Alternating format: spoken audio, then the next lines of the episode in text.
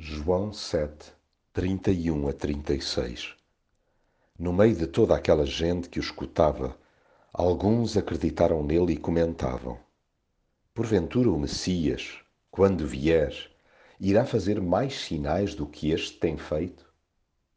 No meio da multidão que vagueia sem rumo, há sempre uma abençoada minoria que se orienta exclusivamente por Jesus.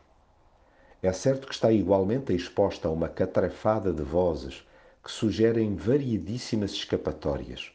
No entanto, opta por não andar ao engano. Olha para Jesus como a única via para chegar ao Pai.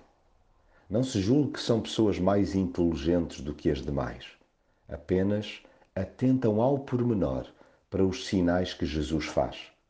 São sensíveis à sua pessoa e dispõem-se a mudanças interiores.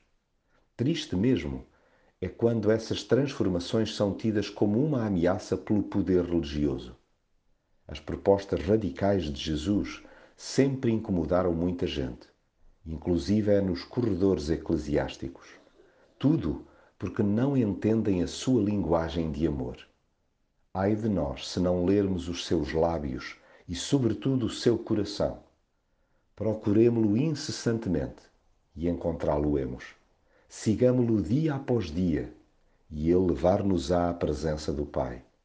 Quem o acompanha passo a passo, desejando a sua permanente companhia, acaba por ir parar ao lugar onde Deus está.